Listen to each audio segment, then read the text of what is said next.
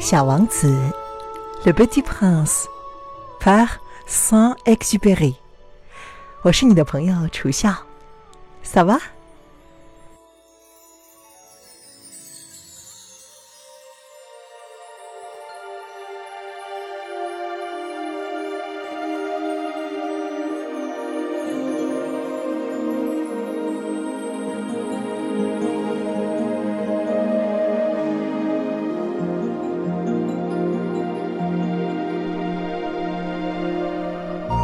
Chapitre 1第一章。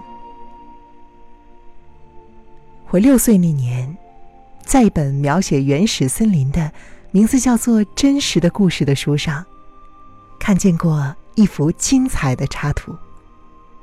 画的是一条蟒蛇在吞吃一头猛兽。我现在把它照样子画在下面。如果你到文稿中的话，就可以看到这幅图画了。书中写道：“蟒蛇把猎物囫囵吞下，嚼都不嚼，然后它就无法动弹，要躺上六个月来消化它们。”当时我对丛林里的奇妙景象想的很多，于是我也用彩色铅笔。画了我的第一幅画，我的作品一号。它就像这样。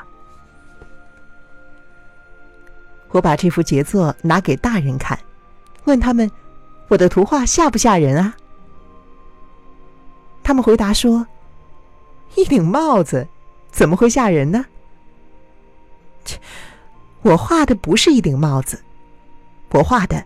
是一条蟒蛇在消化大象。于是我把蟒蛇肚子的内部画出来，好让这些大人看得明白。他们老是要人给他们解释。我的作品二号是这样的。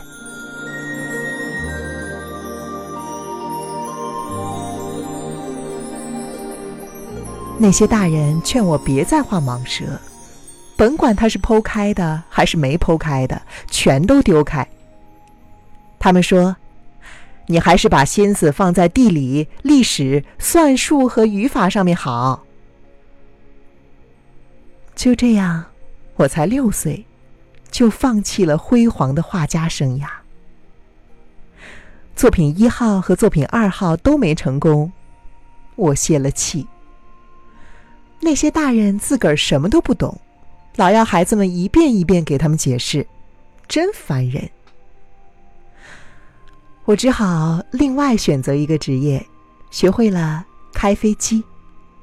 世界各地我差不多都飞过。的确，地理学对我非常有用，我一眼就能认出哪是中国，哪是亚利桑那。要是夜里迷了路啊，这很有用。就这样，我这一生中跟好多严肃的人打过好多交道。我在那些大人中间生活过很长时间，我仔细的观察过他们。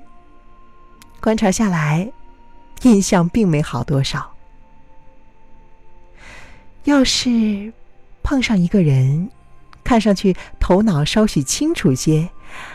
我就拿出一直保存着的作品一号，让他试试看。我想知道他是不是真的能看懂。